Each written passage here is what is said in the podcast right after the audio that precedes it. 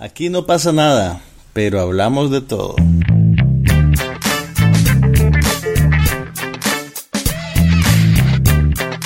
Un podcast sobre cine, TV, tecnología y todo lo demás.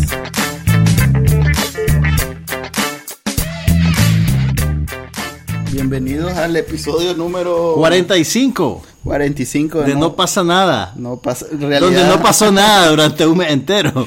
En No, realidad que en realidad sí pasaron muchas cosas que nos impidieron grabar el podcast con la regularidad que debería de tener. ¿qué, qué, qué decir. ¿Qué decirles? Ya es mensual, pues.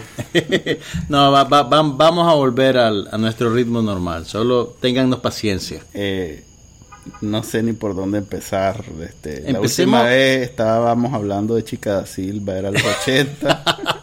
La última vez la novela más vista era El Bien Amado. Sí, estábamos discutiendo el capítulo de Doña Bella donde salen caballos desnudas. Y solo habían dos canales de televisión. Ok, a ver, pues entremos directo en, en materia. Este, vimos 007, vimos Hunger Games. Vimos dos de las películas taquilleras más esperadas y promocionadas del año. Y para balancear, Ujú. vimos también Frankenstein. vimos Víctor Frankenstein. Ok, pero bueno, vos viste también la de los zombies, chancha. Pero, pero a ver, organicémonos. Organicémonos, pues hay mucho. Hablemos hay mucho de qué hablar. 007. Hablemos de 007 Spectra, finalmente. ¿Y se por qué Spectra? Eso, Spectra palabra era- no existe era- en español. Eh, es el nombre de la asociación criminal En español. que reúne a los archienemigos de James Bond. Y es un- son siglas. Ah, ¿oh? Son siglas. No te puedo decir qué quieren decir las siglas, pero quieren decir algo. No me digas que inventaron, tipo los 80, que, que hacían los ministerios. primer- primero hacían la sigla y después le ponían el nombre del No, ministerio. en realidad es de, viene data de Ian Fleming. Ok, del pero autor en de español, no, Bond. ¿cómo, cómo? En español no sé cómo lo tradujeron realmente. No, Spectra es en español. Spectre es en inglés. Bueno, sí, pero sí lo deben haber traducido en español. Pero Sí, Dale, pues, contame. recurran ¿Qué te a la magia del internet porque nosotros estamos desinformados. ¿Qué te? A ver, ¿qué te puedo decir de Spectra? Bueno, primero que nada, el póster de anticipación resultó mejor que la película. ¿Cómo ¿Te acordás de aquel póster que salía como un balazo en un vidrio quebrado? Un vidrio quebrado Ajá, por un ajá, balazo. sí, sí. Ese póster estaba buenísimo. ¿Por qué no, no le pongo no sé, mente? porque era una imagen simple, era una imagen icónica, era una imagen que te hacía anticipar muchas cosas que yo creo que al final la película no pudo. Empecemos cumplir. por el final, si querés. ¿Te gustó o no te gustó? Mira, fíjate que es el tipo de película que vos las ves y decís, puchica, me debería estar divirtiendo. Mm. Pero no me estoy divirtiendo mucho, pues, o por lo menos no tanto como debería, creo. Mira, la, la- la secuencia inicial me gustó mucho. Que, que tiene esa toma larga, Ajá, ajá. que termina en el atentado en el hotel. Eh, eso, la artesanía es impleca- impecable. Pero el resto de la película, yo siento incluso que, que el mismo Daniel Craig no estaba como muy interesado en lo que estaba pasando. Era, eh, tuve una experiencia rara con la película porque me pareció que no había mucho involucramiento emocional, ni siquiera de los mismos actores. Y, y, por ejemplo, Christoph Waltz haciendo de villano, vos esperás, pues, uno creería que este hombre nació para ser un villano de James Bond. Sí. Sin embargo, a la hora que ya estás viendo la película, es como que los ingredientes no se mezclan. Es una, fue una experiencia bien rara, te digo, honestamente. El, el, o sea, la, la fotografía es buena, los acabados son buenos, la, está la Mónica Bellucci, está la Lea Seydoux. Pero, o sea, Pero- la Mónica pero- Bellucci solo tuvo como cinco minutos. De Exactamente, pues sí, o sea, y, y tienen poca presencia y no dejan marca, no dejan recuerdo. Es una película rara. Y, y más si la comparás con eh, Skyfall. Yo creo que Skyfall fue muy buena. E- y en retrospectiva se ve todavía mejor de lo que fue. Sí, a mí me... A ver, yo sí soy fan de la, de la, de la serie de este más Daniel, Daniel Craig. No, yo, yo, yo también, yo también. Casino Sí. Royale y Skyfall me parecen muy buenas. Y a mí también me gustó la... Quantum of Solace no me Quantum gustó, Solace pero, pero vos sí, pues, ok. Eh, pero como que se separaron totalmente lo que habían hecho en las tres anteriores. Eso Sí. fue lo que más me dolió a mí, pues. Como... eh, pues tal vez fue, como dice la sentido? gente, que fue un, un, un regreso al ritmo y al tono de las películas de Pierce Brosnan y de este, ¿cómo se llama el otro señor? Que a mí me gustaba mucho también. eh, Timothy Dalton. Moore. Ah, no, Roger Moore. Pues que era un poquito menos, este, más caricaturesco, menos... Pero fíjate que yo no lo sentí caricaturesco Eso es lo que del todo. están diciendo. Yo sí. O sea, no, no, no, quiero decir, o sea, a ver, las de las de Pierce Brosnan. Pierce Brosnan era casi un comediante en el contexto de la película. Sí, igual que Roger Moore. Y Daniel Craig en, en ningún momento me, me transmitió esa, esa sensación Pero, de pero que se no le, estaba tampoco le sen- divirtiendo mucho tampoco. Pero nunca sentiste el- ese, eh, ¿cómo decirlo? un tono picaresco. No, ese, esa sombra toda este, oscura que le daba en las otras tres, pues. Tal vez porque ya Sí, se no, no, reveló no, no está demasiado. presente, no está presente. Sí. Más bien lo que me extrañó de esta película Es que parecía como que estaban atando cabos para reiniciar nuevamente. Eh, Y después me sorprendí. como para dejar la base. Exactamente, y después me sorprendí porque resulta que a Daniel Craig le hace falta una película más.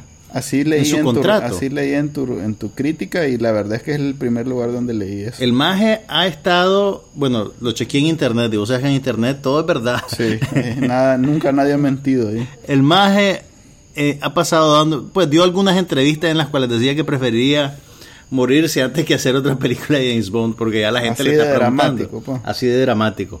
Pero por otro lado, parece que contractualmente todavía le falta una. Sí, Entonces yo, si eso fuera cierto, el tono de la película es, es- es todavía más extraño, pues, porque no Sí, van a la- reiniciar la, desde siguiente cero. va a ser igual de que esta, pues, porque como- Exactamente. no pueden acabar con... No pueden acabar como que sin nada, pues. Pero entonces sí, fíjate, tuve esa experiencia extraña con Spectra. No era lo que, no era lo que me esperaba. Eh, no sé, tal vez es que en las anteriores, este, pues eso, vimos un, un- un- una imagen de 007 un poquito más humana, más oscura, más... hasta Estaba más, ¿sabes qué? Estaba más presente el, el, el actor. No, creo que tenía más profundidad su historia. Aquí, a pesar de que le crearon toda una, Una- enre- enredada ahí, este, una, un- Una ¿cómo se subtrama, dice? una- una historia anticipada. Donde el maje resulta Claro. que era como el hermanastro por- de crianza, porque el pap. O sea, una historia Un sacada melo- o sea, de hay un melodrama familiar en... Me pareció más interesante el- el- Sí. la historia de la muchacha que el papa que ha aparecido en las otras dos. Sí. Eh, me pareció más interesante esa historia, ese bagaje que la, que la de, él. 007. Sí. pues. Es más, Sí. lo hubieran dejado con el anterior, que fuimos a la casa del maje, supimos quién lo crió, que era un... Y, esto no encaja con lo anterior, pues, porque aparentemente lo criaron un pueblo de... de Es muy, es muy confuso. Sí, Realmente no. se vuelve confuso. No sé, como que los que hicieron la anterior y los que hicieron esta, no se hablaron y no quisieron... ¿Sabes qué fue, ¿sabes qué fue y- lo más divertido de toda la película para mí?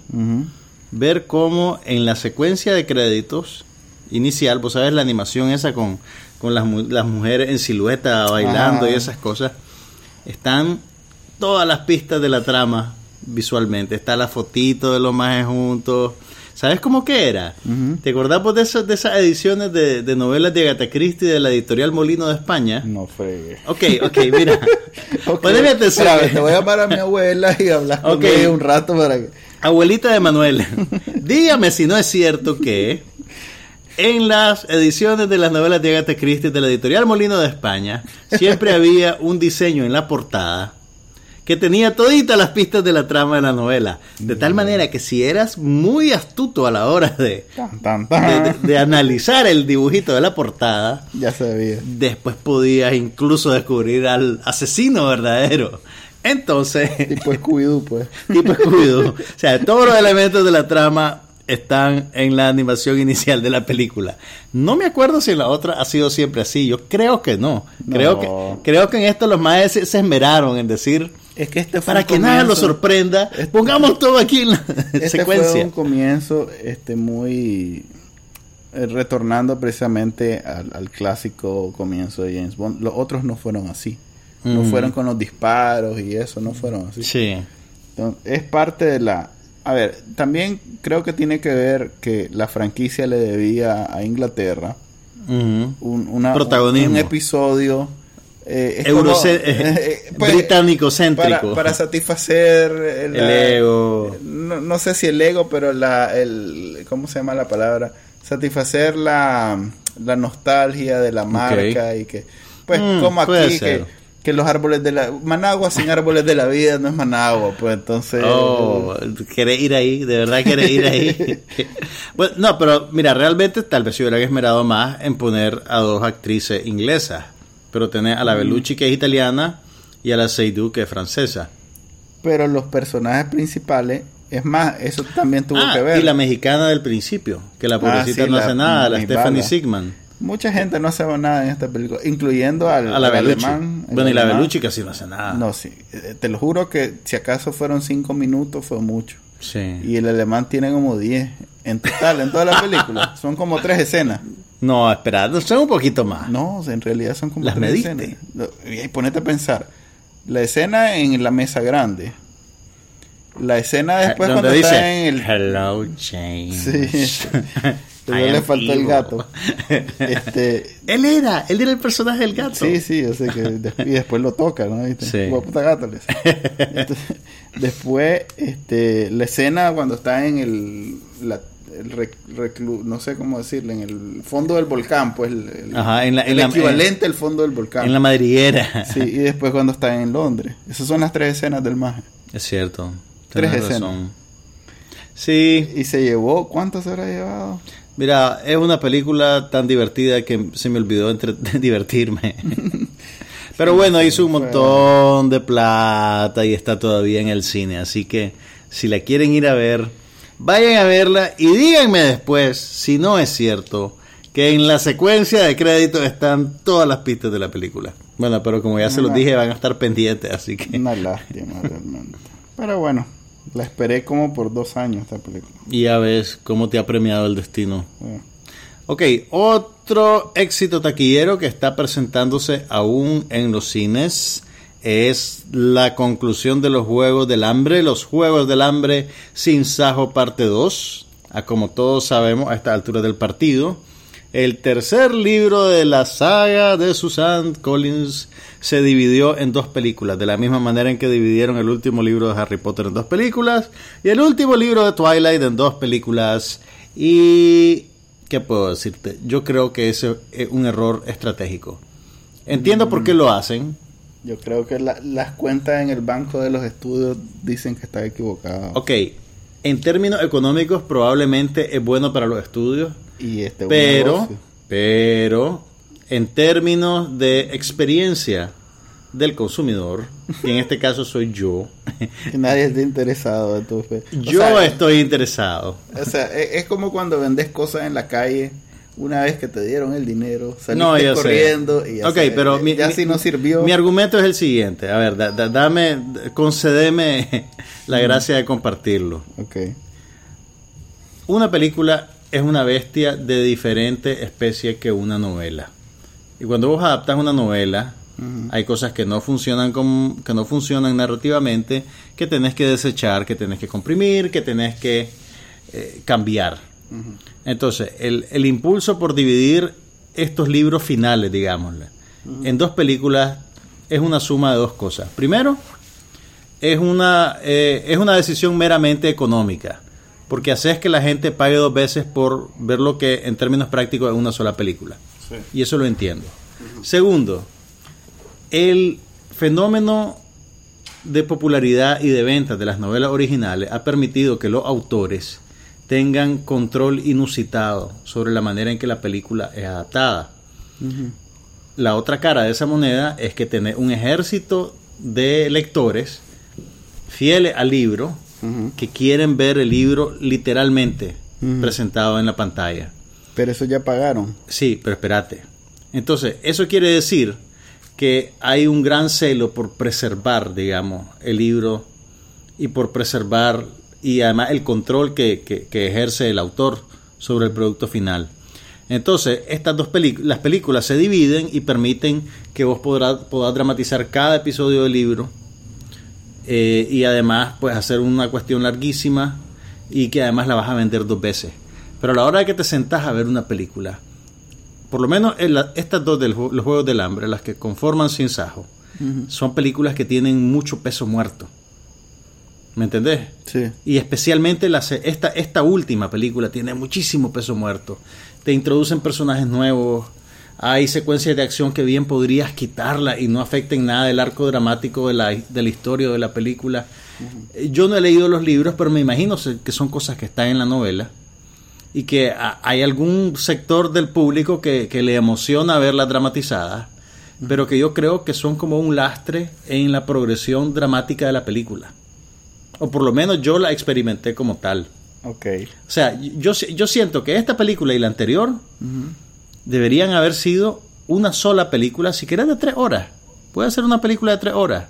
Pero, pero al dividirla en dos películas cada una de dos horas, 15 minutos, hay demasiado peso muerto y además que cortaste la historia en un momento en que estaba adquiriendo empuje, pues, ¿me entendés? Y entonces esta empieza como que, como que no ha pasado nada, como que seguí viendo la misma película, pero un año más tarde.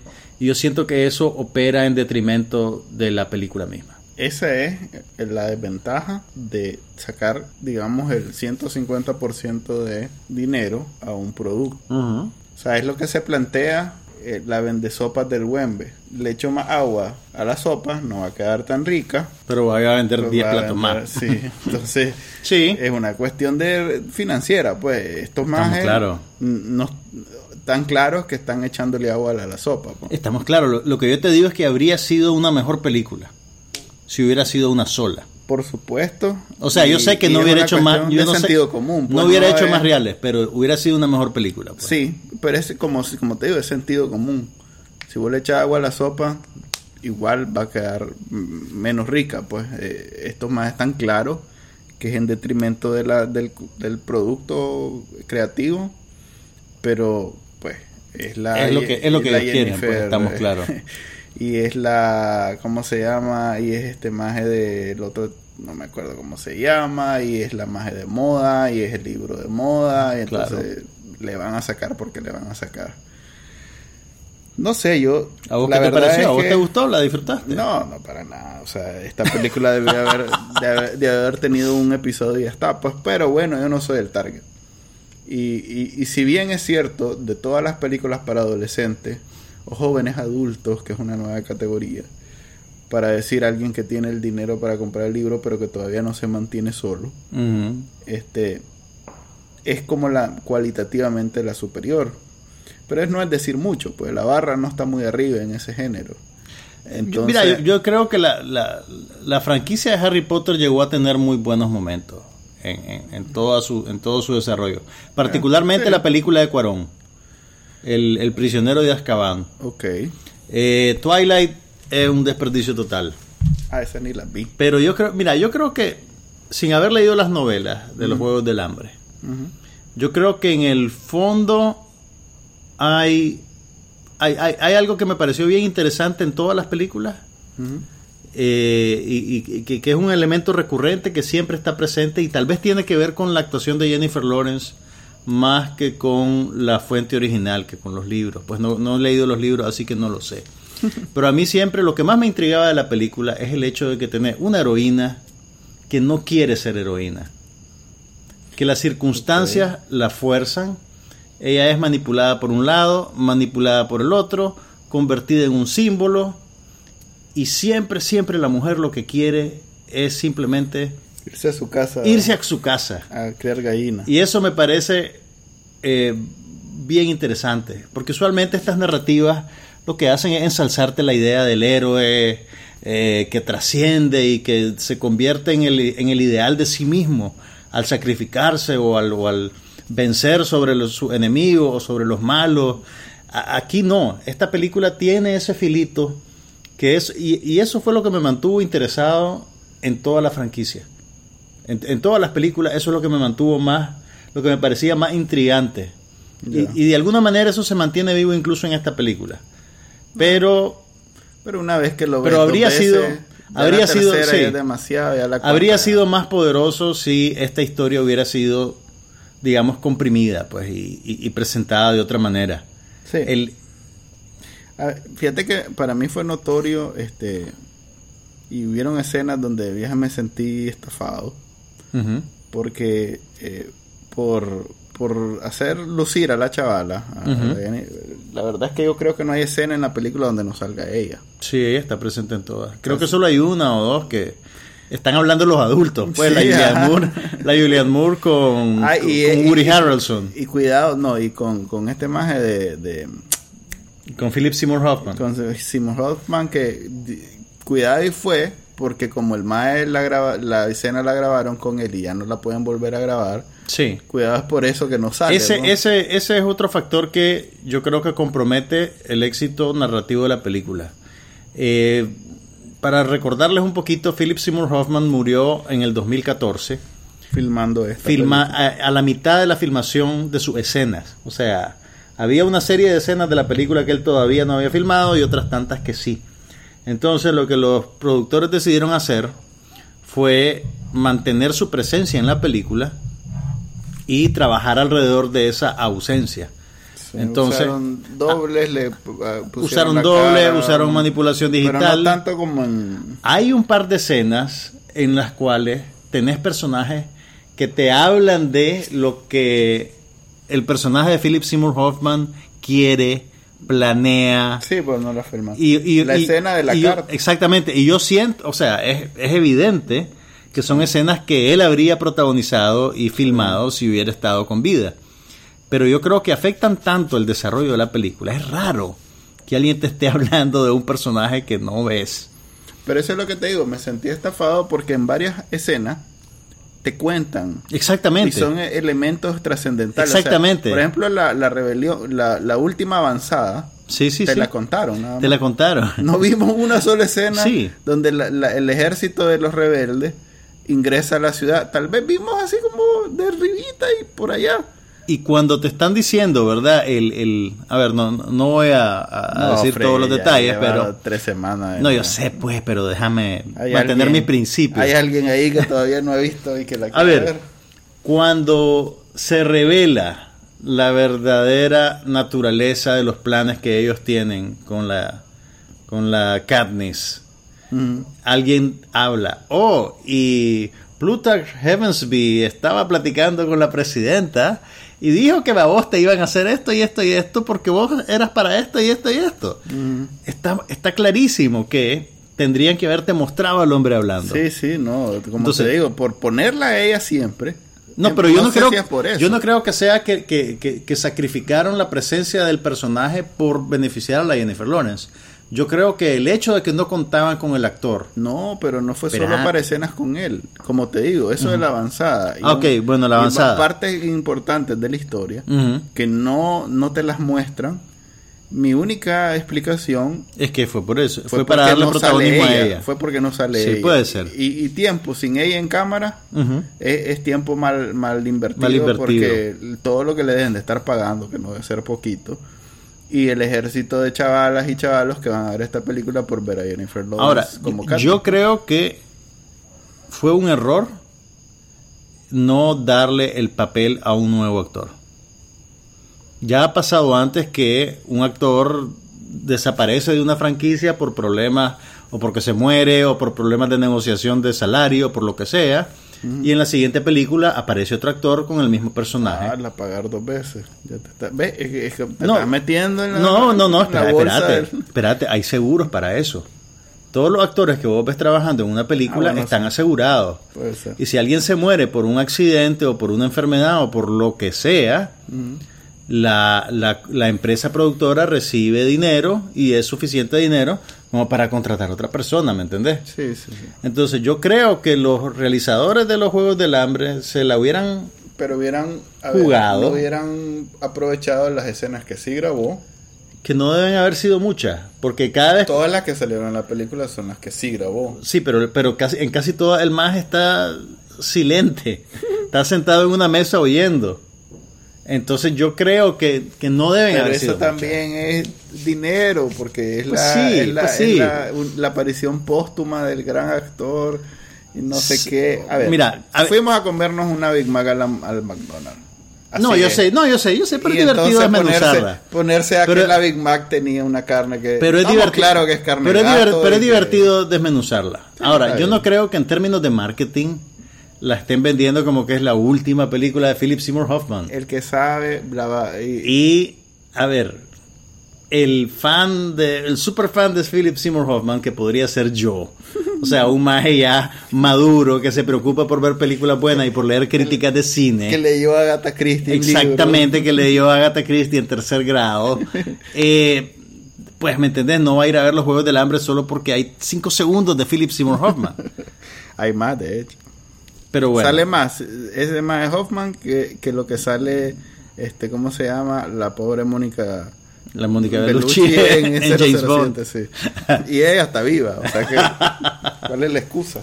No sé. Bueno, esa, eh, digamos que los Juegos del Hambre fue otra experiencia insatisfactoria. Sí, la verdad es que, fíjate que desde, a ver, ¿cuál?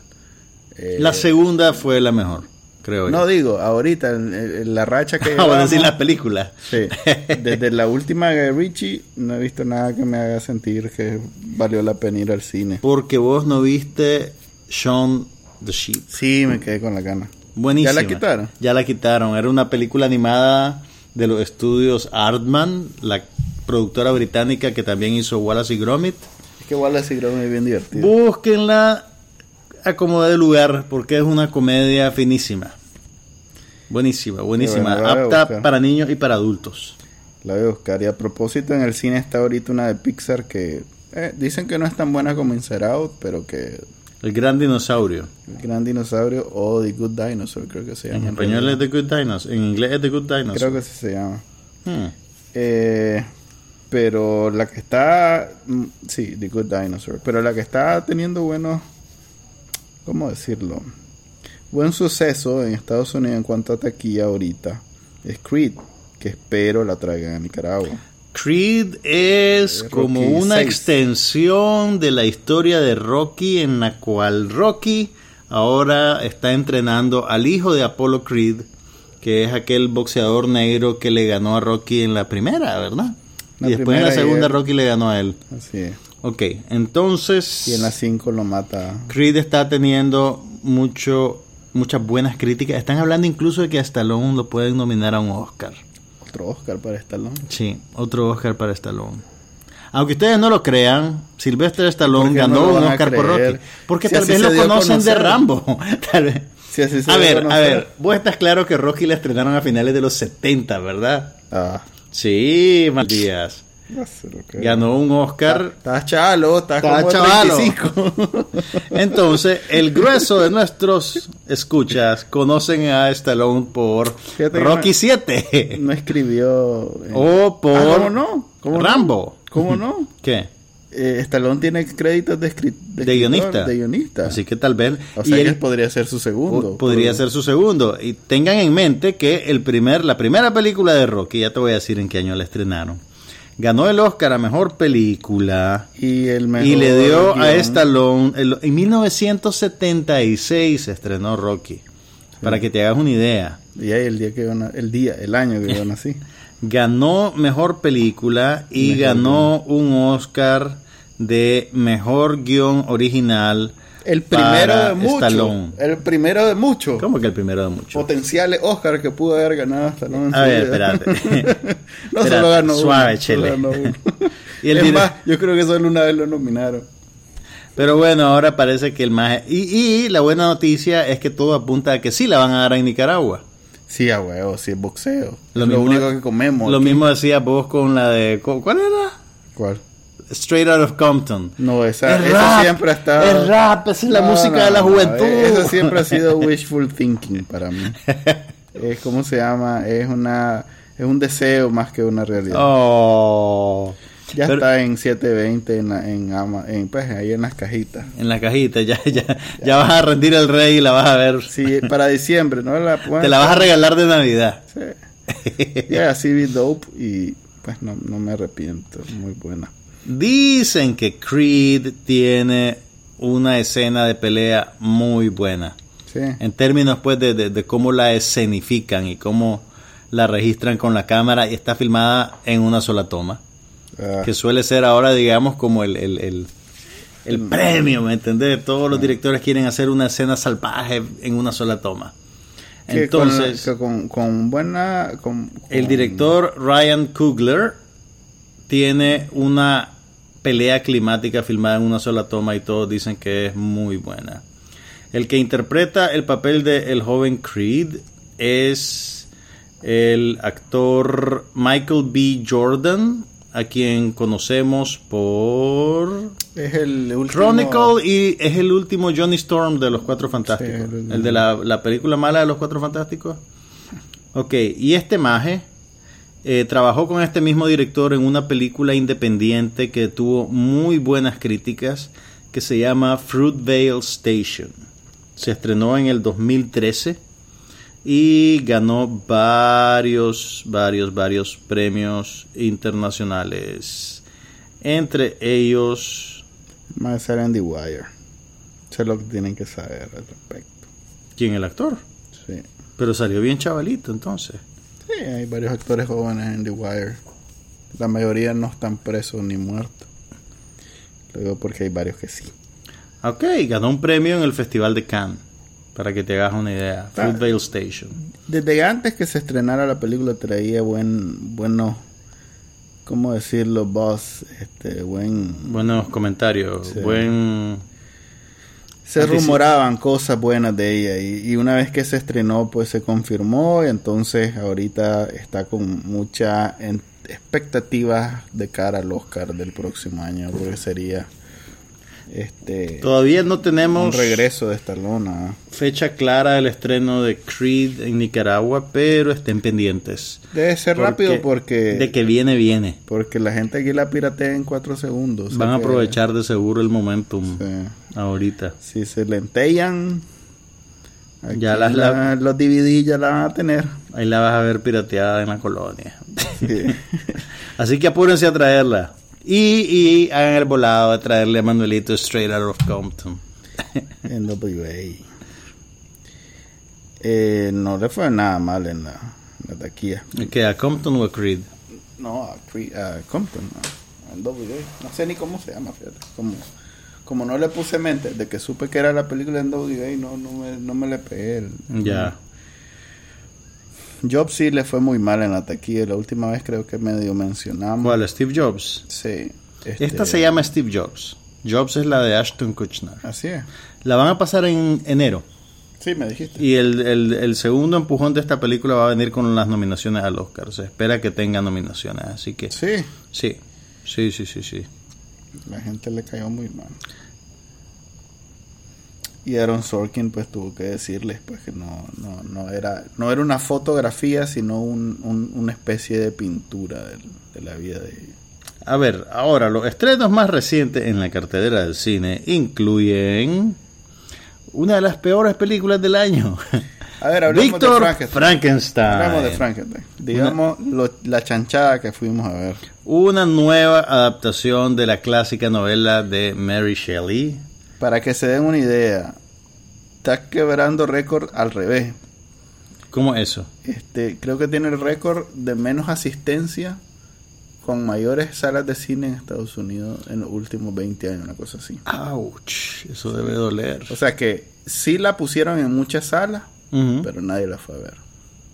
Que suele ser que cuando ya sabes que una película es mala, la pones en dos salas y ya está, pues para que Depende, no- de- no, hay, hay, hay varios enfoques, hay, hay varias estrategias. O sea, lo Una que de ellas- es que los agarró de sorpresa, que lo nadie mal la que le quería fue. ver. Ok, sí.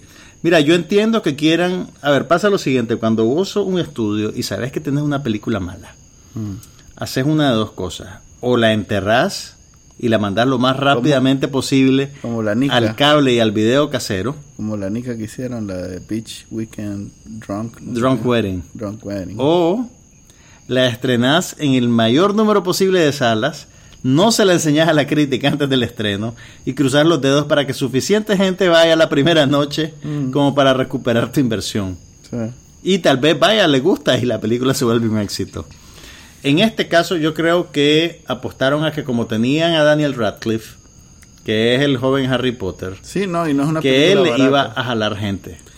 No es una- bueno, yo cuando la vi me sentí ante una película barata, pero para estándares de, de Reino Unido. pues. Me sentí como viendo un capítulo de Sherlock Sí. En términos de producción, no de calidad creativa, pero sí de Sí, producción. en términos del, del, del acabado de la producción, que Así sí. es. Sí, que, te, que te dije que, era, que Sí. debías de sentir la mano y vos me acabas de confirmar hoy que en, En efecto, el director de la película ha dirigido varios capítulos de Sherlock, Sí. siendo los capítulos de Sherlock muy superiores a esta película. Ah, sí. Pues, pero por otras razones, no por la producción. Claro. Eh, pues, acordate de eso la próxima vez que descarté mis comentarios. muy, muy acertados sobre, Sesudo comentario. sobre, sobre todo producciones inglesas. Mira, el menor de los problemas de esta película es definitivamente Daniel Radcliffe. Sí, es más. eh, Vos- Se ve que él es un buen actor atrapado en un mal proyecto. Y también el otro más, el James McAvoy. McAvoy. Sí, el otro más. Si no fuera por la escupidera, que sí, de plano. Sí, es perturbador. Llega un momento en que vos decís, denle un vaso de agua a este Sí. brother antes de que empiecen a filmar. Sí. Alguien le pasa en pañuelo para que. No, no tiene nada salvable, la verdad. Realmente es una película problemática, no es, difícil realmente recomendarla en cualquier manera, pues porque mira, yo, yo no voy, aunque no me crean, yo no voy al cine esperando sufrir, ¿me entendés? O, o confrontarme con, con la mediocridad de la industria, ni mucho menos. Pues yo voy en, en plan, en plan brother, ¿me entendés? Yo me quiero divertir también. Yo sé que hacer las películas cuesta mucho trabajo y mucho dinero y que la gente hace- cu- cuesta el mismo trabajo hacer una buena película que hacer una mala película. Eh, de, de ninguna manera me satisface descubrir que una película es mala. Pero esta película es bien mala. Mira, no- es que no encuentra tampoco su, su género, porque no es, no es una película de miedo, no es una película eh, de ciencia ficción, no es un drama. Eh, eh, en realidad No es una es- película con una crisis de identidad profunda, Sí. realmente. No, no, no, bueno, lo más Lo que sí te va a dar una reacción que sí vas a, vas a sentir es asco. cuando el más escupe No, y escupe eh, todo el tiempo. Sí, no, fíjate que ni siquiera eso, eso más bien llega a convertirse en molesto, pero las asquerosidades que aparecen, sobre todo la escena de la joroba del maje, Oh, o cuando están sí. jugando con los muertos y de pronto yo que veo Walking Dead y esas cosas que, Vos- te sentís búfalo, que estás sí, que vacunado yo, para ya- todas yo esas soy un cosas. maje más grande, macho, fuerte. Ya, aquí Eh, estaba encontraste tu comiendo un hot dog y la verdad es que casi que lo devuelvo. Esa es quizás la única Mira, reacción o emoción que van a sentir. en creo que la, película. la- las únicas escenas en las cuales la película funciona como una pieza de horror son las brevísimas escenas que tienen lugar en la escuela de medicina, cuando el maje llega a probar su experimento, aquel cuando tiene un cadáver de perro que lo que lo quiere reanimar en frente de los estudiantes. La calidad de el monstruito ese que hicieron es lo mejor de toda la película y es apropiadamente horripilante. El resto de la película es absurda. Es absurda, es ridícula, eh, no tiene sentido del todo. ¿Sabes que sería mucho más disfrutable y en términos de calidad muy superior? Un capítulo de Penny Dreadful. Mmm, ve qué interesante comparación. Uh, que es más o menos eh, la El- intención el de esta película. Sí, Uh, fíjate que un capítulo de Penny Dreadful es como ver el, ciudad, el ciudadano Kane en comparación. con- Sí. Bueno, a- apartando que pues sale la doña, pero La Eva Green sí. es El- la María Félix, es la María Félix de Manuel. de nuestros tiempos, eh, hay que decirlo. Este, eh, el Frankenstein es como, la verdad, vean un capítulo de Penny Dreadful y van a ver la diferencia. Es más, en vez de ver esto, vean dos capítulos que es más o menos el equivalente. O vean la primera adaptación importante de Frankenstein, que es la película de James Whale, de, 19- hombre, de vean, 1932. En 1932, alguien hizo una película de Frankenstein mil veces mejor que la que hizo alguien ahorita en Inglaterra hace unos meses. Lo cual se me pone triste pensando que estamos en el 2000 casi 16 Y no hemos Nicaragua aprendido todavía- nada. No, que en Nicaragua todavía no podemos hacer una película sobre la toma del palacio O sobre la carreta agua. Veo las películas esas mexicanas de los albañiles y digo, no fregué. En, bueno. Manuel, ¿La has visto? ¿La has Manuel visto? Está- albañiles 2, ¿no? lo No, no, me No, temo que no. Los valores de producción son por el piso. Manuel- Todo, lo grababan en, eh, después en VoiceOver. Ok, oíme, pero eso, eso, eso no es necesariamente una señal de mediocridad. Puede ser una idiosincrasia de la producción. En Italia, hasta como los años 70, todo el audio se grababa desincronizado después de que filmaban la escena. Pero no, no, no, no se sentía como se siente ver una de esas películas mexicanas. Eh, probablemente, o sea, si notas la diferencia con una película que... es como las gringas, que hacen gran parte en- después, en, Sí. creo que le llaman, tiene un término. Sí, sí, sí, en un dub, un post-dub se dice, Sí. algo así. Y, y no notas. En la mayoría de los casos no notas la diferencia. Pero bueno. Ok. Morimos Es- con el cine. Ese fue Frankenstein. Yo, no, bueno, también está en estreno otra película que se llama Las sufragistas. Ah, ese es políticamente interesante. Es una película políticamente interesante porque recrea la lucha de las mujeres en Inglaterra por el voto a principios del siglo XX. Eh, a ver, ¿qué te digo de la película? La historia es probablemente más interesante que la película. Eh, Eh, claro. Sin embargo, esta película tiene a su favor la actuación de la protagonista, Carey Mulligan. Es muy buena. Muy, muy, muy, muy buena. Eh, Meryl Streep aparece en una escena nada más. En una Ah, o dos escenas. Le sacan el jugo en el trailer. Eh, le sacan el jugo en el trailer. Ella es Emmeline Pankhurst, que es como la líder de, de todo el movimiento de la sufragista. Entonces ella tiene una escena en la cual da un discurso inspirador y después desaparece. Y, y bueno, pues digamos ya, que... ya la contaste, pues. No, No me digas el final. no te voy a decir al, al final las mujeres votan. al final las mujeres votan, pero no necesariamente lo es. no necesariamente lo es en la película, pero bueno. Mira, la película es interesante porque te cuenta cosas que tal vez no sabías. Eh, sin embargo, yo creo que fallan a la hora de pretender usar este fascinante episodio de la historia como una plataforma para contarte un melodrama. Ellos quieren llegar a, a una gran historia a través de el Tipo drama Titanic, doméstico de una mujer. Y el drama doméstico de este personaje en particular no lo logran hacer tan interesante como todo lo que está pasando fuera de la esfera de ella. Eh, y la trama también presenta una serie como de, de- de manipulaciones dramáticas, digamos, eh, convenientes para generar sorpresa o para generar zozobra en el espectador y, y te sentís manipulado, que no es lo que deberías de sentir a la hora de, de verte expuesto a, a algo como esto, pues deberías de, de sentirte identificado, deberías de sentirte inspirado, Mm. pero se vuelve demasiado novelón, pues. No es Selma, pues.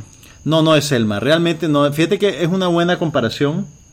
Ver Selma y ver esta película para poder ver de qué manera pudieron haber hecho las cosas diferentes. Eh, Sin embargo, te insisto, las actrices son muy buenas y vale la pena verla. Y si la van a ver, véanla en el cine. Ok. Sí, a mí me interesa, pero la verdad es que me puedo esperar a que venga en... Que va a esperar el video. Sí. Esa- esas giras al cine cada vez son más difíciles. O llego a la lunita y no hay falla. Y No hay falla, porque sabes llore que, en el cine aquí se admiten babies. Sí, aquí no hay falla. Ok, este... Pasemos a televisión, que eso sí ha estado bastante... Lleno de eventos. Así es. Dos series que no tienen que ver en realidad con televisión, pero que para los efectos para mí es lo mismo que un Nosotros le de decimos televisión a lo que se ve en Netflix, a lo que se ve en Amazon. Todo lo que ves en esa pantalla que tenés en tu casa Sí. es televisión. Entonces, el viernes pasado, eh, tanto Amazon como eh, Netflix estrenaron series. Eh, Netflix en- estrenó su segunda producción en, en colaboración con Marvel. Y Amazon estrenó algo propio, ¿no? Eso es una cosa... Amazon estrenó, Amazon tiene rato de estar estrenando con cierta periodicidad cosas tiene un, un modelo bien particular. eh, que se parece bastante a, lo- a la- a las cadenas de televisión convencionales. Ellos producen un piloto y lo liberan para todos sus suscriptores y vos votás sobre qué piloto querés que ellos renueven. En este caso renovaron, o más bien ya presentaron una temporada completa de una serie que se llama The Man in the High Castle, el hombre en el castillo alto, que está basada en una novela de Philip K. Dick. Philip K. Dick es un escritor de ciencia ficción, eh, varios de sus trabajos han sido llevados a la pantalla. Tal vez el más conocido es Blade Runner, eh, la película clásica de Ridley Scott protagonizada por Harrison Ford.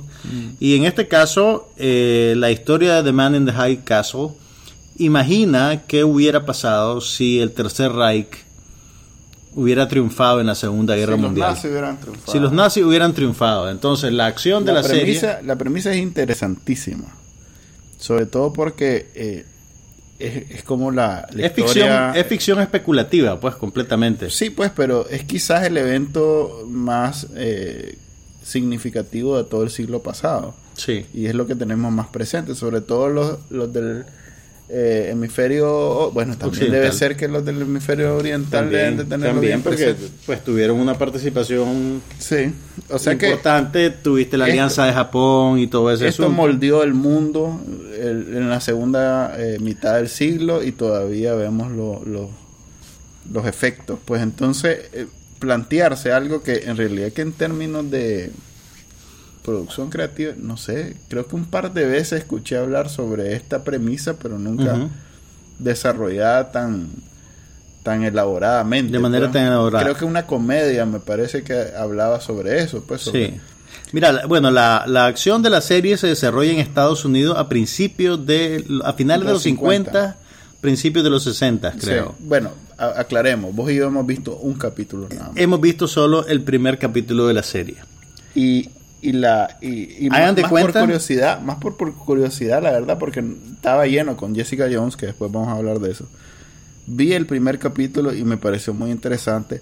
No, le, no, no me sentí involucrado con, con el, ya sabes, la, la subtrama esa más, más de cotidiana. Mira, el, el- con- el concepto de la serie es fascinante realmente. Sí. Los valores de producción son de primera categoría. Sí, eso Te sentís como que estás ahí. Sí, es, y- una, es como ver una película. Y lograron algo bien particular y es que, pues, eh, vos sentís que estás en, en la época que ellos retratan, vos sentís que estás viendo los Estados Unidos a finales de los 50. Sí. O sea, el- el- los carros, la decoración, las cosas, eh, te parecen, te resuenan como te resonaban tal vez los de Mad Men. O sea, es una Sí. realidad convincente. Sí. Y de repente Y- tenés todos los iconos Ajá, del correcto. fascismo Eso es lo interesante. contaminando ese ambiente, Sí. pero se Pero ven- creíble. pero creíbles, Porque, exactamente. por ejemplo, eso que han dividido el país, eh, como dividieron Alemania, como Exactamente. dividieron Corea, bueno, que, que- todavía no se lo hemos contado. La costa oeste le pertenece al Imperio japonés No, Sí. sí, el oeste, correcto. y la costa este, o sea, Nueva York y esos lados, a la Alemania nazi.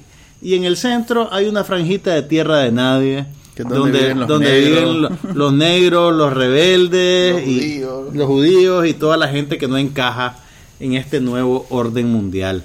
Hay que yo me puede ser que, que- que esto que te voy a decir sea un problema de, un- digamos, una enfermedad del primer capítulo. Hay demasiados personajes. pues. Hay un montón Sí. de personajes a los cuales vos tenés que conocer, identificar y conectar rápidamente. Sí. Y, y realmente tal vez es demasiado. Sí.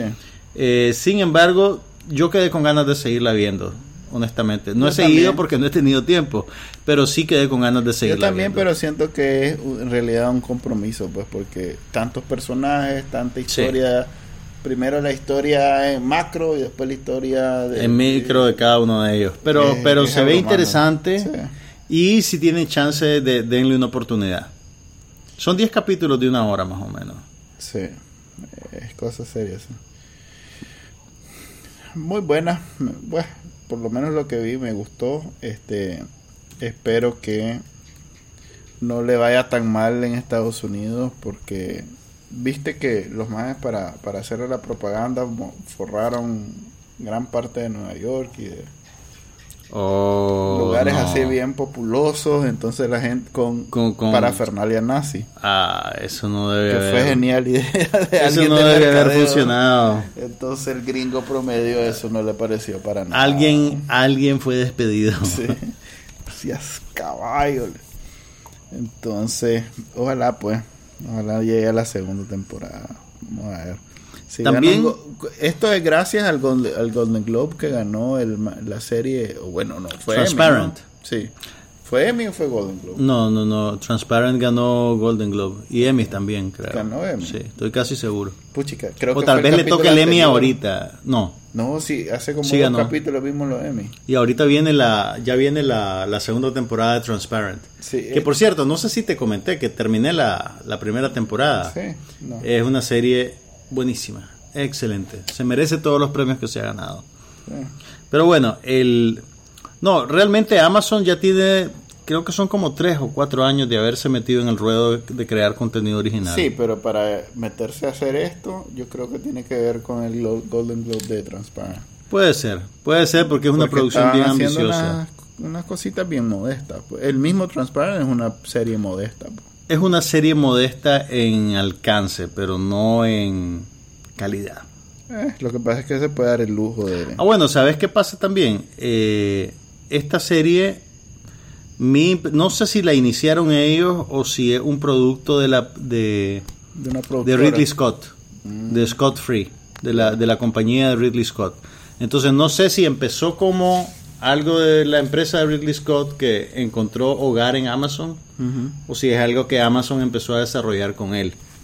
Pero, pero ese es el canal por el cual está llegando. Pues. Y Ridley Scott en televisión tiene mucho pull porque él es el de The E hizo The Good Wife. Wife, ¿no? También su, su es. empresa. Entonces, The Good Wife es quizás la serie ahorita más importante de la televisión abierta por todos los premios. ¡Scandal! todo- ¡Scandal! No, es cierto. Ay, vos no viste el cierre de, de, de medio año. Mira, todo Fue lo- épico. Pero tiene dos, tres años. Eh, eh, Good Wife tiene siete en ese mismo. año. Yeah, y está empezando a aflojarse. Todo el mundo Sí, lo ya dice. es el último, ya. Todo el mundo la lo última dice. temporada. Que está muy floja. Pero bueno, pues te, Sí, te voy a conceder ese remanso de paz. Lo que quiero decir es que Ridley Scott tiene el pool para eh, hacer Poner su esta- serie a donde él quiera, Sí, realmente. Y hacer esta serie en Amazon y que la gente le ponga atención, por lo menos la gente de, de ¿cómo se llama? De, de cable y de distribuciones. No me extrañaría que en el resto de América Latina o en Europa se distribuya por un canal de cable normal. Mira, y por cierto, vos no sabes si Amazon tiene la misma política que Netflix en no revelar No eh, la cantidad de gente que ve su serie. Ah, no, no, no, no lo vas a saber. Nunca ¿Por lo qué vamos a habrían? saber. ¿Por qué lo habrían? No, no, no, no sé, te pregunto, porque me daría curiosidad saber si la serie tiene éxito o no. La única manera que tenés de saber si una e- serie funciona es si la renuevan. Pero nunca sabes cuántas millones de personas la vieron o no la vieron. Sí. Ok, pero hablando de Netflix, eh, estrenaron el viernes, como dijimos, la segunda colaboración con Marvel. Eh, esta vez se trata de Jessica Jones, otro superhéroe que vive en Nueva York, porque Marvel no está obsesionado con Nueva York, ni mucho menos. No. Nunca se imaginen eso. Este. Y, y me llama la atención. Vos le viste un capítulo, ¿no? Yo vi el primer capítulo y me gustó. Me gustó y quedé con ganas de ver más. Ok, eh, es complicado. Mira, me- me- pr- pr- primero me parece, vos que has visto más, déjame sacar del camino el- el- el- mi primera impresión. De las cosas que más me gustaron de la, de la serie, del producto, es que esté centrado en personajes femeninos.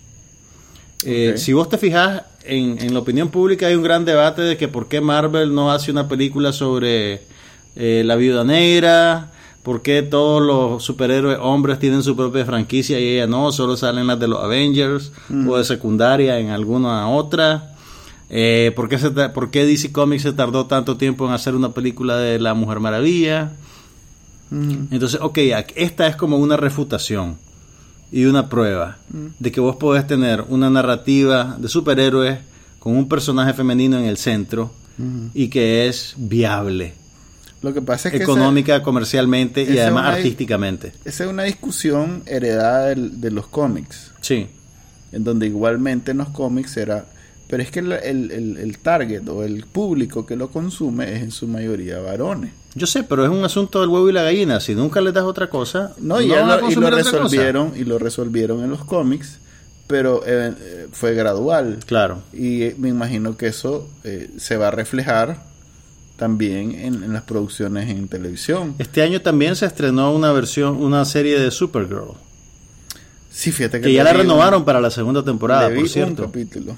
Está renovada para una segunda Es temporada. demasiado girly. Girly. Demasiado girly para vos. Sí. Bueno, entonces, a mí por lo menos con el primer capítulo, eso fue lo que me llamó más la atención. Me gustó la protagonista, que, ¿cómo se llama? Perdón. La prota Kristen Reader. Kristen Reader, que era el- así, hacía el papel de la novia de Jesse Pinkman en la segunda temporada de Breaking Bad. Era muy buena en Breaking Bad y me parece que es muy buena en esta serie también. Eh, Entonces, vos que has visto más, ¿qué nos puedes decir sin destruir las- el factor sorpresa? ala. Mira, eh, Ok, compare- comparémosla con Daredevil. ¿Es Uh, tan nada que buena ver. como Daredevil? Nada que ver. A ver, creo que lo más llamativo de esta serie es que hace una un, un parteagua con lo que ha sido hasta ahora Marvel. O sea, ¿Cómo si vos estás esperando ver una serie de super, pues el, ¿cómo decirlo? Es que sí es una serie de superhéroes. Pero, si vos estás esperando parece más ver, una película negra. parece más una serie Una- de eh, detective. Sí, una serie. Ella es una detective. detective en la serie. Es más, el, el elemento ese de los superpoderes Es casi se accidental. vuelve, sí, se vuelve tan este como lejano, Secundario. secundario, que, que ni siquiera este, se siente como que están usando eh, eh, eh, efectos especiales. Ujú.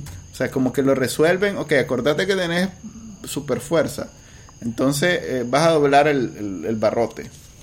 Ese tipo de cosas, pues como que eh, si vos sumás todas las escenas donde la magia ha usado sus superpoderes, eh, yo que he visto como siete capítulos, tal vez juntás 10 minutos.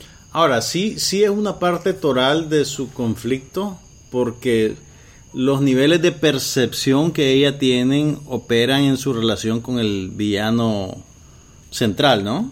Sí, y, y fíjate que el, el- el- el poder del villano es mucho más importante en la serie que el poder de ella o de los otros personajes que tienen superpoderes. Vos has visto uno, Sí. O sea, pero tengo... vas a ver a medida que, en realidad la serie se trata sobre el, el- el- malo Ok.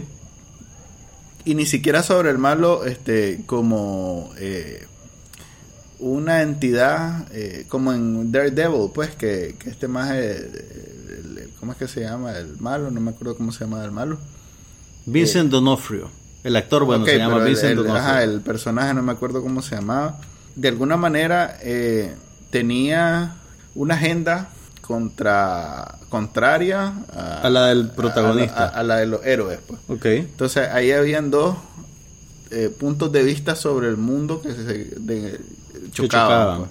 Aquí es más bien alguien, eh, es, es una fuerza como de la naturaleza porque es al- llega un punto donde te das cuenta que el maje simplemente está viviendo con sus poderes como viviría un niño, pues donde no hay una gen- no hay nada, pues no hay realmente un pero es realmente pero es muy poderoso. Sí. O sea, nunca me había puesto a pensar lo poderoso que es que puedan dominarte la mente, tipo el profesor X de los X-Men, porque ese es su superpoder. Lo que pasa es que no se tiene que considerar en nada, simplemente lo dice a veces hasta en su en detrimento de sí mismo, porque tal vez pregunta, "Ve, ¿me querés ayudar?" Entonces alguien le dice, "No." Porque le está obligado a decir la verdad Sí. y hacerle caso a lo que él dice. Entonces, a, a veces él mismo choca con su propio poder. pues. Entonces es interesante porque la serie no se trata sobre eh, alguien que quiere dominar el mundo y que tiene una agenda, es alguien que vive, Que existe. que existe, y como desde muy temprano tenía ese poder, está acostumbrado a que si quiere que algo desaparezca, le dice desaparece y esa persona se tira de un barranco. pues. Mm. Entonces ya de alguna manera ya, ya se des- desensibilizó a- al- a la- a- Al extremo de volverse un, sí. un sociópata. Así es, eso es básicamente. Entonces, eh, si quitas ese elemento, es hasta una serie aburrida sobre una detective que vive en un... Te gustó, pero la estás acabando. Está claro que la estás acabando, ¿verdad? Sí, sí, porque te- pues, es Marvel y estoy seguro que en algún momento se va a conectar. Es más, no estoy seguro porque no soy gran lector de los cómics, pero creo que el personaje de Luke Campbell, que es, es como el interés romántico de la magia en este, este es el Pantera Negra. Mira, yo no y soy estoy esperando que de, que de de aquí alguna a- manera conecte con las otras cosas. que de aquí a primero conecte con Daredevil, porque la magia de Daredevil, la Rosario Dawson. La Rosario Dawson es el interés romántico de, De- la Pantera Negra. de Luke Wilson- de Luke, ¿cómo es? Luke Campbell. Luke Entonces, Campbell. ese maje que ahorita anda con la Jessica Jones se va a convertir en Pantera Negra y va a llegar andar a la con la Rosario, Dawson. Sí. que también vive en Hell's Kitchen. Es que también vive en Hell's Ok, Kitchen, te voy a, yo tampoco soy un gran estudioso de Marvel, pero esto es lo que sé. Gracias a un artículo que leí en salon.com. Jessica Jones en la mitología de Marvel aparentemente adquiere sus... Está conectada con Spider-Man. Mm, Fue compañera de escuela de Spider-Man y adquirió sus poderes más o menos o al mismo tiempo o en un evento similar. Ya. Eh, solo que pues el desarrollo de su personaje tiene un, un arco completamente diferente. Ok. Eh, yo, bueno, solo vi un capítulo, sin embargo leí, o sea, esto te va a sonar súper rebuscado, pero leí el artículo de una escritora que analiza el personaje y la serie desde una perspectiva eminentemente feminista. Sí, y, en y lo conecta. es. Y, y- y entonces ella eh, aplaude el hecho de que eh, la serie eh, está basada, no sé si es algo que viene del cómic o si es algo de la serie, pero la serie conecta con la idea de explorar el problema de la violencia que los hombres infringen en las mujeres. Ya. Y, y eso, y eso colorea la relación de Jessica Jones con el villano de la serie, por así decirlo. Fíjate que eh, Y si te tiene- fijas en el capítulo inicial, eh, fíjate cómo tener diferentes personajes femeninos bastante complejos y bastante distintos entre sí. Ujú. Tenés a la, la abogada lesbiana que está casada y que es infiel, que es el personaje de la Carrie Ann Moss.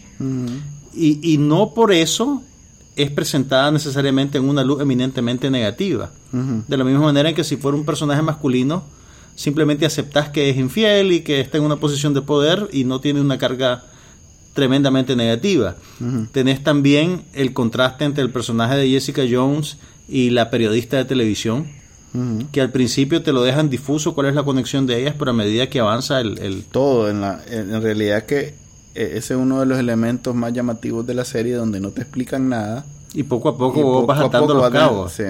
Y tenés además lo que yo identifico como el, el problema de la semana, digamos, que en este caso es el Ajá. caso de la muchacha desaparecida, sí. que eventualmente entendés cómo encaja en, en- en lo que va a ser la gran narrativa de la, de la serie. Mm. Eh, a, a mí me gustó mucho realmente, te digo. Y, y- de hecho, tal vez leer ese artículo me hizo estar más alerta a, a esos detalles. Pues re- realmente es una construcción interesante, creo yo. Y no creo que sea una agenda accidental. no para nada Eh, eh, sí eventualmente te das cuenta que es una heroína para mujeres sobre todo este por la personalidad de la maje es bien digamos bien de adolescente pues. Bien rebelde bien de malcriada bien de hacer cosas irresponsables pero tiene un buen corazón en el fondo. O sea es, es- quizás más fiel a ese eh, a esa imagen juvenil que Pero los ¿sabes demás eh, que los demás que, que los cómics lo traen pero que las películas y las series no tanto porque Pero- ya son para un público más amplio esta, Claro. esta como que se mantiene fiel a, a ese sentimiento de los cómics eh, tal vez por eso porque es como el estandarte del feminismo hasta este momento de Marvel Sí. y entonces no creo que haya mucho mucha sofisticación en, en el, en el estudio Sobre cuál sería el equivalente a lo que fue el cómic en sus tiempos al feminismo en una serie. Entonces lo que hicieron fue irse a la segura. Sí. Vámonos fieles al, al- al original, producto original, y la excusa es que no fuimos fieles al producto original. Porque es, compli- es un tema complicado, sobre todo en, en el- en el- en Estados Unidos de hoy, donde hay discusiones al respecto en todos los ámbitos. Pues en, en tecnología, ahorita es el tema candente. Ah, El- el Gamergate. Sí, Y con el Gamergate, con el. Ahora con te la digo, diferencia de pago entre las actrices y los actores. La misma Jennifer Lawrence dijo: ¿Cómo es posible que yo gane? menos que el- sus coestrellas masculinas. Así es. Entonces, Ahora, el, el, a ver, por lo menos sociedades como esa están un poquito más adelantadas en discutir ese tipo de cosas. eh, Eh, y, en, y en que existen algunos mecanismos legales que le ayudan a las mujeres a, a equipararse. Pero yo creo que la serie es bastante sensata y sensible a la hora de tratar esos temas y de retratarte la violencia sin regodearse en ella. Es que no es una peli como te digo, no es una serie. Si vos ves Agents of Shield, que es la otra, o Agent Carter incluso, que esa también un personaje femenino, que esa hasta cierto punto quedó como en el limbo en términos de si era este era es como decirlo Marvel o era una serie de época o era pero bueno la renovaron vamos a ver cómo viene este esta no es o sea perfectamente puedes dejar de ver y eso es lo que más me duele perfectamente puedes dejar de ver esto y no va a afectar para los religiosos pues ¿Quieres decir tu, universo o Jessica Jones? no Jessica Jones no tu- no verla no va a afectar tu universo Marvel pues tu MCU Ok. porque Pero, pero probablemente eso yo creo que va en detrimento del MCU. El MCU, por lo menos a mí, Ajá, para mí, ajá. se vuelve cada vez más insustancial. sí Me gusta más Daredevil. sí sí sí no Pero, yo te pues, entiendo es más adulto además sí esto es más adulto Daredevil era más interesante, más densa sí y más rica que la última película de los Avengers. sí sí sí Pero bueno, pues ese soy, soy uno no no y en realidad así es lo que pasa es que este cuando vos vas a ver los Avengers no vas a ver Vas a ver espectáculo. un o drama, sea, pues. O sea, Vas a vas a ver- ver una secuencia de acción con Así 20 es. majes agarrándose a ladrillazos en Nueva York decimado. Pues estoy claro de eso. Así es. Entonces, por cierto, el personaje del, del, del que antes salía en Good Wife, por ciento, por cierto, es Luke Cage, no es Luke Campbell. Ah, ok. Estaba pensando, ¿sabes qué estaba pensando? En el mundo. vocalista, en el vocalista de Tulip Crew, para que te den una idea. Libre Asociación de Detrito Cultural se llama esto. Ok, eh, no tengo manera de confirmar si es Black Panther o no. Se supone, no sé, yo había conectado que eh, eh, Netflix iba a ser Daredevil, Jessica Jones y Black Panther en ese orden. Pero tengo entendido que ya renovaron Daredevil, Daredevil, para la sí. segunda. Así Entonces, es. pues, no sé. No, en realidad que No debería de estudiarlo mejor. Espérate, no era Professor Doom o algo así. Esa era película, Doctor Strange, creo que estás hablando. Doctor Strange, perdón. Sí, Profesor Doom es el de Era el los villano Cuatro de los Cuatro Fantásticos. Fantásticos. A ver, cualquiera de nuestros escuchas marvelosos probablemente nos va a corregir, así que siéntanse en la libertad de mandarnos un mensaje, de postearlo en la página de Facebook, de aclararnos en Twitter qué es lo que pasa. Pero yo creo que es eso. No, no es Black Panther. Luke Cage no es Black Panther. En fin. Van a hacer Punisher y van a hacer Electra otra vez. otra vez Electra. Decime que va a ser otra vez Jennifer Garner. No creo, eh, la pobre madre está criando el tercer chihuín, creo. Ok, están filmando, están terminando de filmar este Civil War. ¿Viste el teaser? Fíjate que... Te lo perdiste. No, no me lo perdí. Tomé una decisión consciente de no verlo. No, fregué. Es que, honestamente te digo, ya no siento Emoción por el MCU. exactamente. Ya no ya siento que está está todo ya tan mapeado y tan calculado que, que no. Porque No ahorita, sé, pues. por ejemplo, ahorita, por ejemplo, ¿Sabes? qué? Ajá, ajá, dale, termina tu idea y tú a ahorita, por ejemplo, en una entrevista que le hicieron a los dos más a, a Robert a Downey Jr. Robert Downey Jr. y el que hace Capitán América, no me acuerdo Luke cómo se. Evans, ¿cómo se te va a Por olvidar? favor, Luke Evans, este, que están terminando de firmar, este, filmar, perdón, firmar ya. Están terminando de filmar eh, esa, pues, Civil War en, en Atlanta. Entonces el mae de, de, de Robert Downey Jr. se le salió que van de vuelta a Atlanta a la al otro proyecto. Y como el otro proyecto que viene es eh, Guardians of the Galaxy 2, Ujú. en el cual no aparecen los Avengers, se está especulando que entonces, además de Hulk, en Spider-Man Va a salir también van a salir a- ellos. Los dos. O tal vez van a ir a hacer un Stinger para ponerlo al final de Guardians of the Galaxy. Puede ser. En fin, Mira, lo que me tiene más interesado ahorita eh, Guerra de la Galaxia. es Star Wars, Sí. pero por una razón particular. Anoche que fui a ver Sufragistas, pusieron el último trailer de Star Wars que yo no lo había visto. Ujú, Y caí en la cuenta de algo. Esta reinvención de Star Wars es está hecha a la medida del siglo XXI. Toma nota de lo siguiente. ¿Quiénes son los héroes de la nueva, el nuevo ciclo? Primero, una mujer, Mm, una un hombre negro Mm. y un hispanoamericano. Porque el actor Oscar Isaacs es guatemalteco gringo. Ujú. Y él sale, es como, pareciera que es el nuevo Han Solo, teniendo siempre vivo al viejo Han Solo. Y el director es judío. Decime si no es perfecto. Me imagino que antes Tenés en todo- el 20 era un cachimbo de directores judíos. Pero sí, no, pero lo que quiero decirte es que antes la era de la galaxia era eminentemente blanca. ¿Sí? Era eminentemente blanca, la princesa Leia era medio decorativa y los hombres blancos eran los que mandaban. Pero no, salía Ahora- Chewbacca, salía Perdón, Ch- Chewbacca es un perro gigante. no tiene raza. que no te y, escuchen y acordate que cuando la trilogía, la segunda trilogía de- de George Lucas se estrenó, mucha gente identificó en Jar Jar Binks a un estereotipo racial negativo. Ok. Eh, ¿Me entiendes lo que te digo? Sí, sí, sí. En cambio ahora tenés a tres actores que de alguna manera representan unas minorías Al punto, empoderados en papeles protagonistas y eso yo no creo que sea una casualidad. pero no es una casualidad desde hace un montón de tiempo que los actores no son todos blancos. Sí, no, pero, pero que tengas en una franquicia. Ya es más, ahora es difícil hacer una película donde no salgan. Es que antes era difícil hacer una película donde salieran actores que no fueran blancos, porque pues, Exactamente, tenías pues. que y- buscarlo. sí, no, no, o sea, te entiendo, lo- entiendo lo que me decís, pero lo que te quiero es decir, difícil no hacer una con pero aún así no se hace. Y siempre tenés quejas sobre Pero diversidad. salía, ¿sabes quién era? ¿Sabes quién era este maestro Jedi? Este, este más de Jimmy. Por cierto, el 8 está dando Sons of Anarchy.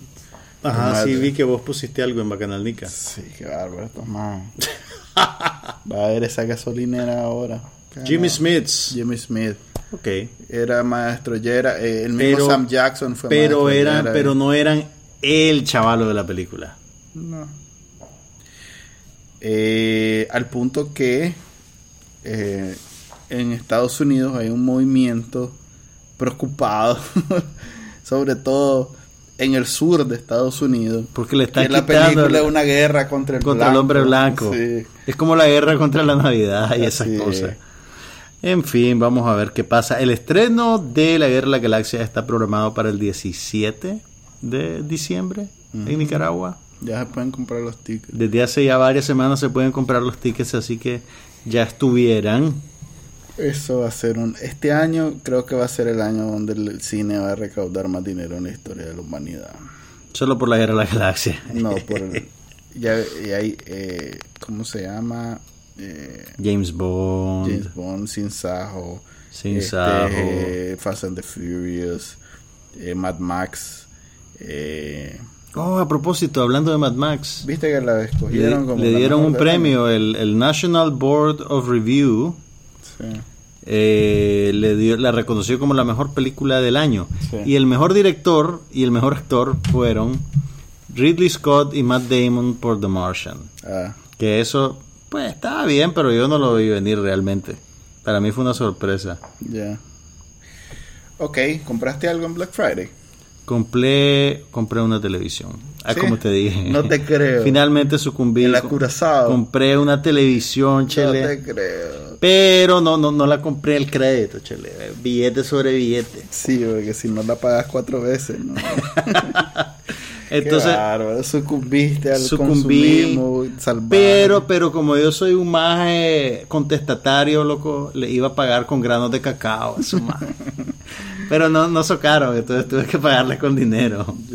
¿Y vos hiciste algo de Black Ah, Friday? no hice nada. Estoy esperando que Movistar me dispare un teléfono para probar el LTE. ¿Has probado el LTE? Tuve una, una historia simpática con el LTE. Ah, contame. Vos sos Movistar, ¿verdad? Yo, yo uso Movistar, ¿verdad? Desde, desde que saqué celular hace... Desde que era. Belsao. Desde que era Belsao. Desde que era... No, callate. Desde que era... Nicamóvil. El Conico, una cosa así se llamaba. A ver, yo llego a la oficina, ¿verdad? La gente súper amable, o sea, eso sí te puedo decir, todos me atendieron súper amable. Entonces le digo a la señorita, mire señorita, este es mi teléfono.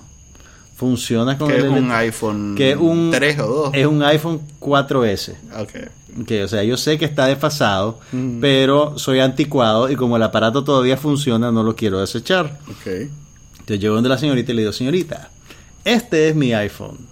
¿Funciona el LTE con este iPhone? Por supuesto que sí, señor. Tome un número. ¿Cuánto tiempo voy a esperar? Unos 20 minutos. Ok, entonces me senté con mi librito, porque soy old media y ando un librito cuando sé que tengo que esperar.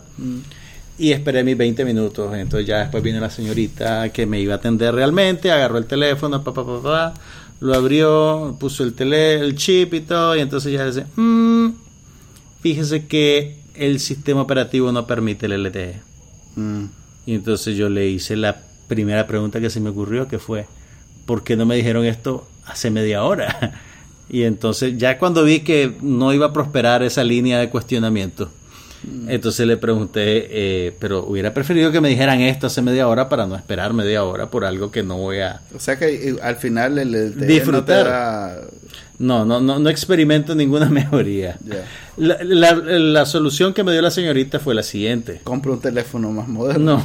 No, no, bueno, eh, yo creo que eso quedó, Es que eso quedó entendido, pero me dijo, bueno, por lo menos ya tiene el chip para cuando cambie de teléfono. Ya. Y entonces yo ahí lo que pensé en decirle, pero podría haber hecho ese cambio cuando comprara el teléfono, Eh, pero ya no, no tuve corazón, ya, ya, ya lo O sea que dejé. no, no, no está. No, y ahí no le, le- le hice caso a Elsa y, y lo dejé ir. Ya. Casi que le canto el Let It Go a la madre. Let It Go. Y entonces vos sí, son un chavalo que está No, mira, en la mi- vanguardia. Mi teléfono no ser. Con el- la claro, lo último. Yo estoy claro que uso la gorra para atrás. Usar la gorra para atrás, los pantalones sin faja, Sí. enseñando el calzoncillo boxer. Sí. A ver, no, mi teléfono no, no, no acepta. Igual ya pasó Black Friday y Cyber Monday, o sea que igual o me espero al final de año para comprar algo. Ya vas a cambiar No de teléfono. De ¿Ya tenés que cambiar de teléfono? Sí. No vas a cambiar de teléfono por el LTE. No, no, no, no Ok, para nada. Es entonces- más, prefi bueno, ahí hay una discusión eh, que vale la pena tener, porque el LTE es en beneficio de los proveedores. ¿Cómo así? Como ellos te venden paquetes de transferencia, mientras más rápido se vaya ese paquete, mejor para ellos porque te pueden vender más. Mm. El LTE viene a solucionar ese problema. Entonces, en realidad, eh, que te lo estén dando sin cobrarte nada adicional, eh, es un, ¿cómo decirlo? Eh, se supone porque es en beneficio de ellos, más que todo. Claro, puede ser disciplinado y tratar de consumir los mismos datos que consumís ahora, pero es difícil cuando todo baja más rápido. Pues, o sea, si, si claro. antes bajabas un video en 10 minutos, ahora lo bajas en 5, tal vez vas a querer ver otro video los otros 5 minutos y vas a ver consumido y vas a terminar doble. consumiendo ¿verdad? más. Ok. O sea, pero, pero en la experiencia del consumidor sí bajan más rápido las cosas. Ah, no, por supuesto. Eh, eh, es como la diferencia entre dial-up y cable. digamos. Mm, pero mi teléfono no así. No, pues, cuidado que sí. No es un 4S, es un 4S. Creo que va por el 6S. ya, va, ya vamos por el 6S. Sí, o sea que ya... Y te digo, después del fiasco del cambio del chip. Todavía vas más moderno porque el mío es un S3, un Samsung S3. Y ya van por el S6. Hmm. O sea que llevan tres generaciones. Llevas tres generaciones. pero los Samsung salen más rápido que la Apple. Eh, son así una al año. Mira, yo, yo ya me convencí de que yo voy a seguir Chele en mi ley hasta que ya no pueda más, ¿me entendés? Fíjate que ahorita hasta que... ya me digan el nuevo sistema operativo no va a cargar en su teléfono. no insista. Creo que, Yo creo que ahí sí ya voy a doblar al rey. Apple eh, eh, está en esa disyuntiva desde que salió, sacó el iPhone. De si en algún ¿Cuándo hacerlo obsoleto? los modelos viejos. Sí, desde que a, a, partir de cuándo podés porque ellos siguen vendiendo, o sea, vos podés comprar el, 5S, creo. Sí, así es. Entonces, no, no es Lo que hacen es que lo, lo, abaratan, le cortan 100 dólares al costo y... E, es, más, esa es la respuesta que ellos tienen cuando a la gente les dice por qué no venden teléfonos baratos. Ellos dicen, mm, sí tenemos teléfonos baratos, pero es el 5S.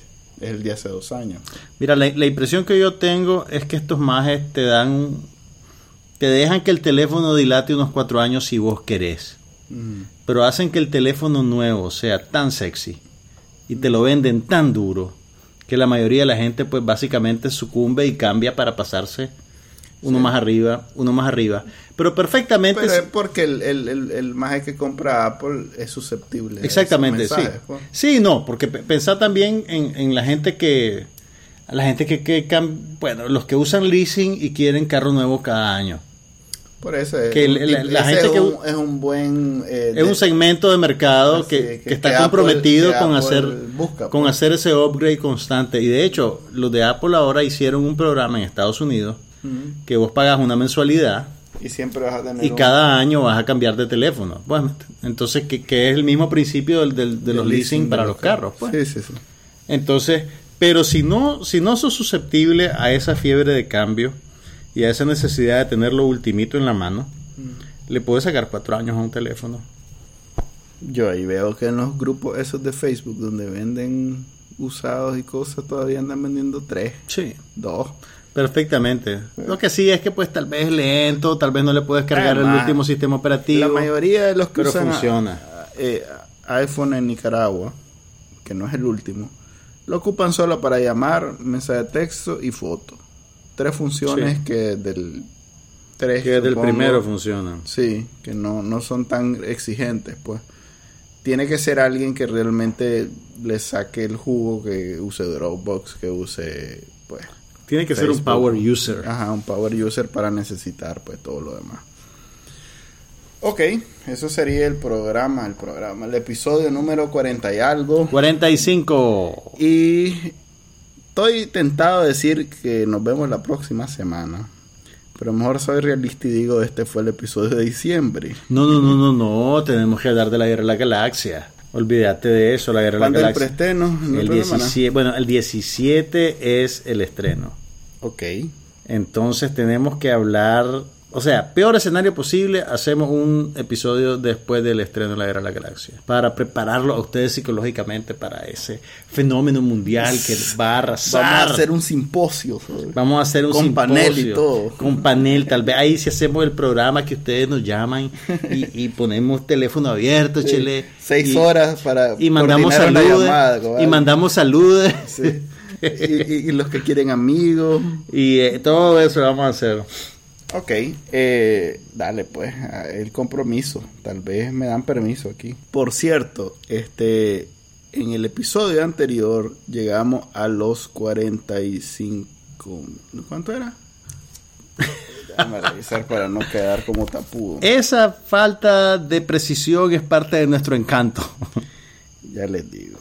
llegamos a los 49.342 reproducciones. Muchas gracias por reproducirnos. Yo creo que eso también me tenía medio amuinado de hacer otro capítulo. Porque si no nos vamos a superar, decíamos. Estás acostumbrado a, ver, a tener 400, 300 reproducciones por episodio. Y este último tuvo casi 50 mil.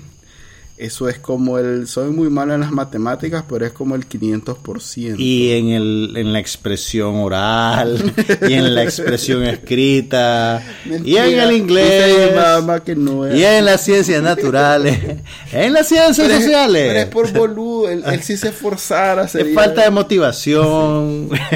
ok, pero 50 mil individuos nos han prestado el oído en el episodio anterior que ni no sé si fue tan bueno como para oírlo tantas veces. no recuerdo haber hecho nada especial, pero gracias. Fue un movimiento ahí que hice en Bacanalnica que lo puse directamente solo para darle play. Magnífico. Y parece que la gente Sigan haciéndolo. No puede soportar ver un botón de darle play y ahí nomás le da play. Ustedes Vos dale, como dicen mis sobrinos. O sea que la próxima semana, o bueno, el próximo episodio, esperen ver anuncios porque tampoco, pues. Tal vez ahí sí nos motivamos a sacarlo cada tres días, chile. Como sea, eh, compartan el podcast, escúchenlo, está disponible en la página web de Bacanal Nica. Eh, lo pueden descargar de iTunes, de Stitcher. En su propio sitio web, somosnopasanada.com. Eh, también está en, eh, bueno, pueden contactarnos en Twitter, en Facebook con Somos No Pasa Nada. Pero también si usan podcast en cualquiera de los directorios de podcast, pueden entrar y buscar Somos No Pasa Nada, o No Pasa Nada, mejor dicho. Y van a encontrar todos nuestros episodios. Si quieren comentarlos, si quieren compartirlos, o si quieren Pueden insultarnos, pueden insultarnos, no serían los primeros ni van a ser los últimos. Háganlo. ok. Y ya saben pues que tal vez la próxima semana, si logramos otra vez casi 50 mil reproducciones de este episodio. Así que depende de ustedes. Ay, sí, llamen. Vamos a vender tipo mensajitos de texto. Bueno, se despide de ustedes Juan Carlos Ampie y Manuel Díaz. Y bueno, nos vemos en el episodio 46 el día que toque.